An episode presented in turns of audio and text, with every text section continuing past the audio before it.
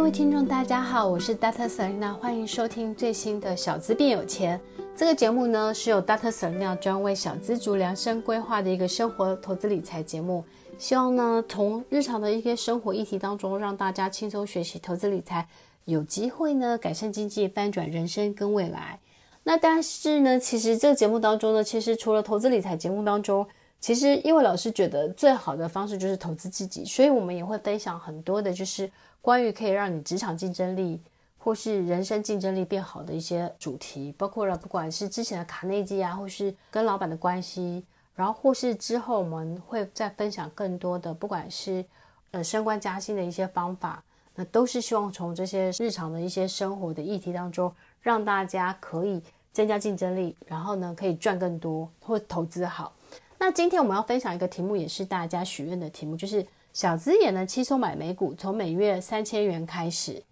好，那美股呢，其实近期美股也是受到联准会升息，呃三码的影响，然后呢，俄乌战争、通膨前景不确定的因素牵动，所以呢，美股也是修正很多。然后今年呢，美股的修正幅度，我们以 S M P 五百来标普指数来看。其实它也是从高点的四七六六，然后就是在六月多的时候，它跌到了大概是三六七四点，但跌幅也是大概百分之二三。所以之前大家也是觉得说美股是不是从那个牛市回到熊市这样子，所以就是处于一种经济衰退的一个隐忧。但是我觉得跌升其实是一个很好的一个逢低进场的一个好机会。所以呢，其实我就觉得，诶，其实如果说呃大家有兴趣。就是投资美股，反而现在美股的近期修正，每一笔回降，就是一个让你可以慢慢逢低布局的一个好机会。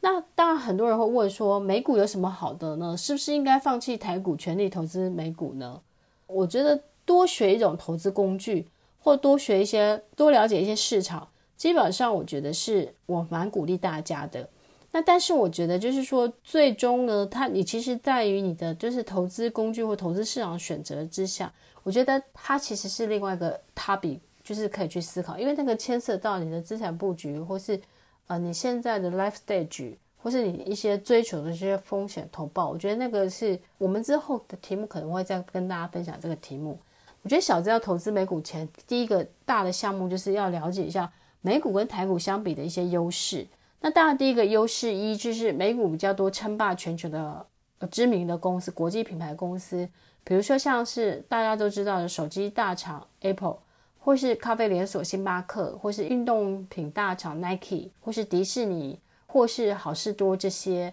然后麦当劳，其实他们都是一个全球知名的一些公司。比如说你投资美股这些好公司的时候，你比较。有机会可以赚到全世界的这个经济成长，或是赚到全世界的人的钱这样子。好，比如说像是 Visa 或万事达卡，他们负责的一个信用卡，其实全世界有八十以上的信用卡都由他们负责清算。所以你投资他们，等于是投资到全世界这个市场。所以当然它就有第一个就是呃，它有很多独霸全球的一些知名品牌或是知名的一个厂商。那第二个是美国是全世界。第一大的一个经济体，以 GDP 排名，那中国第二，然后英国立第六，加拿大第十，澳洲第十四。所以其实只要新公司能够在美国开始赚钱，它除了美国这个市场之外，它要扩张到英国、加拿大、澳洲也不会太难，因为他们就是一个英语系的国家。好，所以其实如果你投资美国，你有机会可以就是很早的时候可以买到一个跨国企业，比如说你在二零一三、二零一四。Netflix 进军台湾时候，你买它股票，那如果你一路抱，其实有机会享受它十余倍的一个涨幅。就是你有投资美股，可能可以找到一个可以有发展到全世界的一个，就是很大商机的一家公司，或是潜力的一个好公司这样。那第三个优势是说，美股大公司较多，股价难被操控。其实它就是大公司的一些优势，就像是我们的台积电也很难被操控，因为。他们市值高，要操控的股价，就是你要操控的股价要大量的金钱哈，所以世界上大概也没有什么财团能够操控台积电这种规模的一个公司。所以概念就是说，因为它是大公司，市值大，所以它其实股价也很比较难被去操控这样子。那第四个优势的话，就是美股的资讯更透明哈。那其实这个其实是，比如说美股的法说会，它虽然不开放给大众参加，但会在法说会结束后两三天就会将逐字稿免费公开在网络上。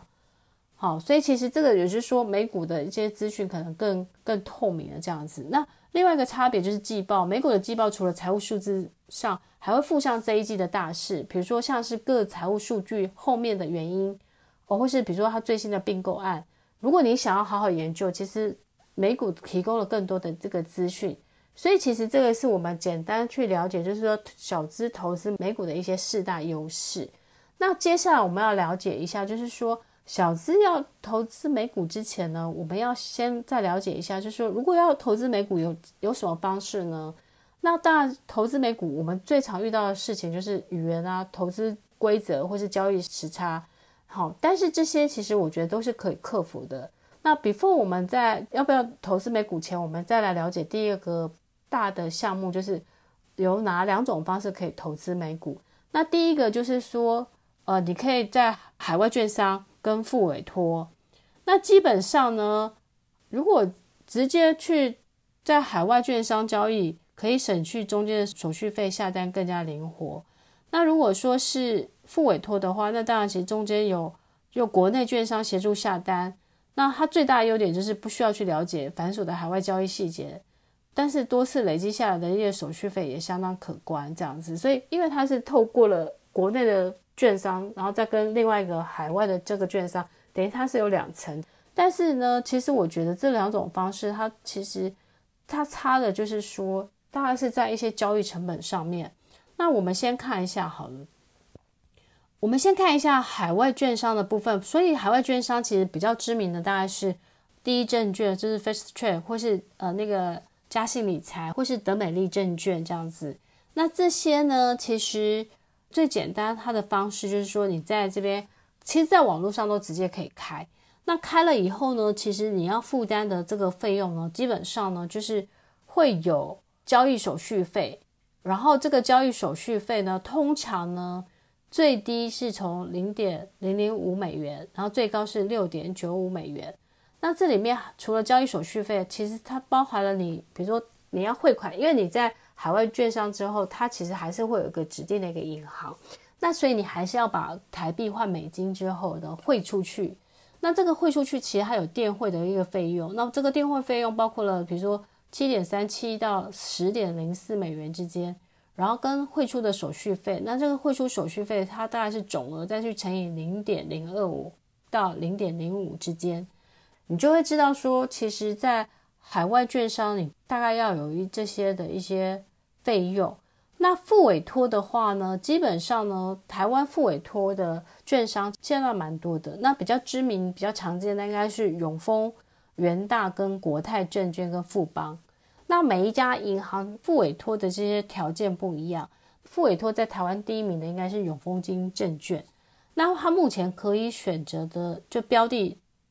数量大概是六十九个标的，那扣款日期是每月六、十六、二十六，那其实交割的账户就是现永丰银行外币及台币自有账户，最低申购的金额它现在是美金一百元，那手续费的话。到二零二二年十二月三十一号，买进的话是百分之零点三无低收，卖出的话是百分之零点五低收是三十五美元。所以其实如果说你是要频繁的交易，其实付委托其实每一次交易卖买进卖出都有一些手续费的话，其实我觉得还是要去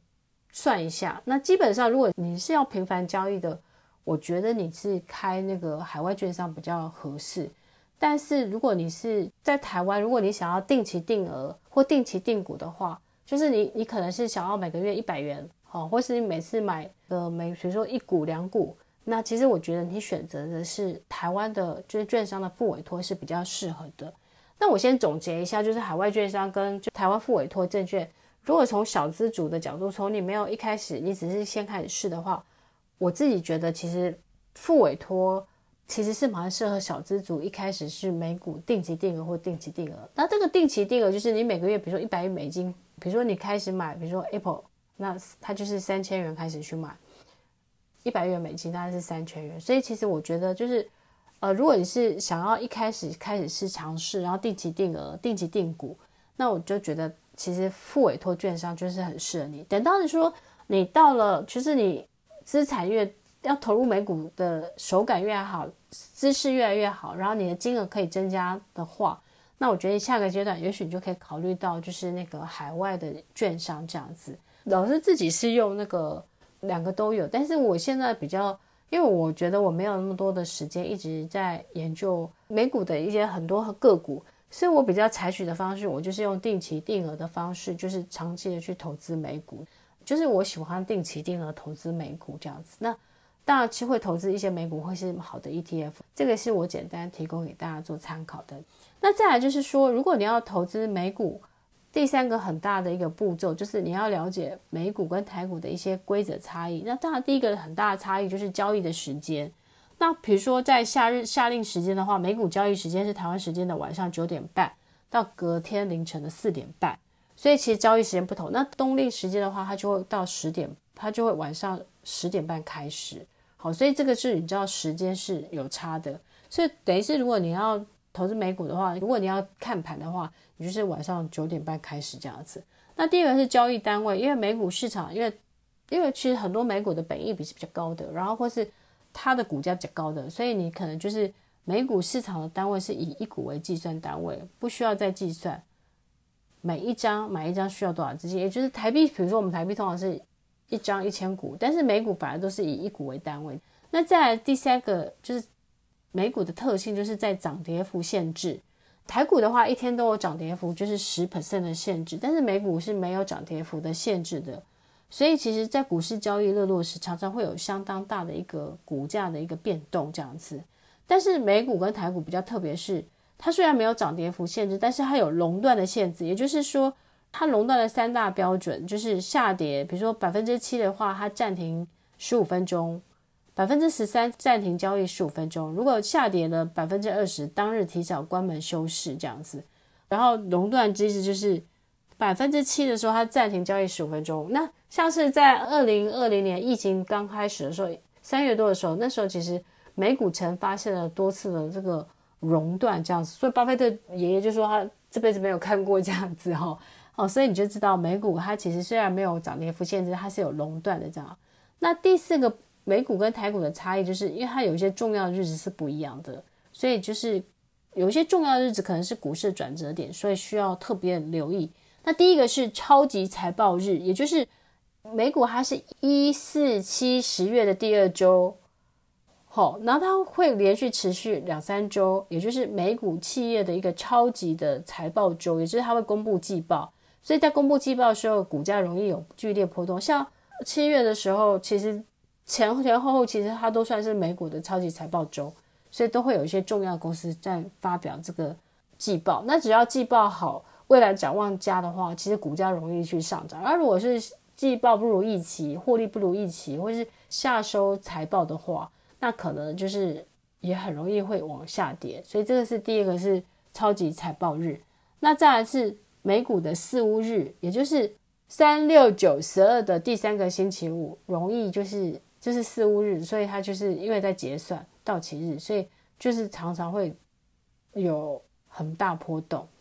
好，那所以再来就是呃联总会的决议的那个利率关键日，就是三六九十二中的两天利率的升降会影响股价，所以这个你就是把它记起来，就是利率决策会议这样子。好，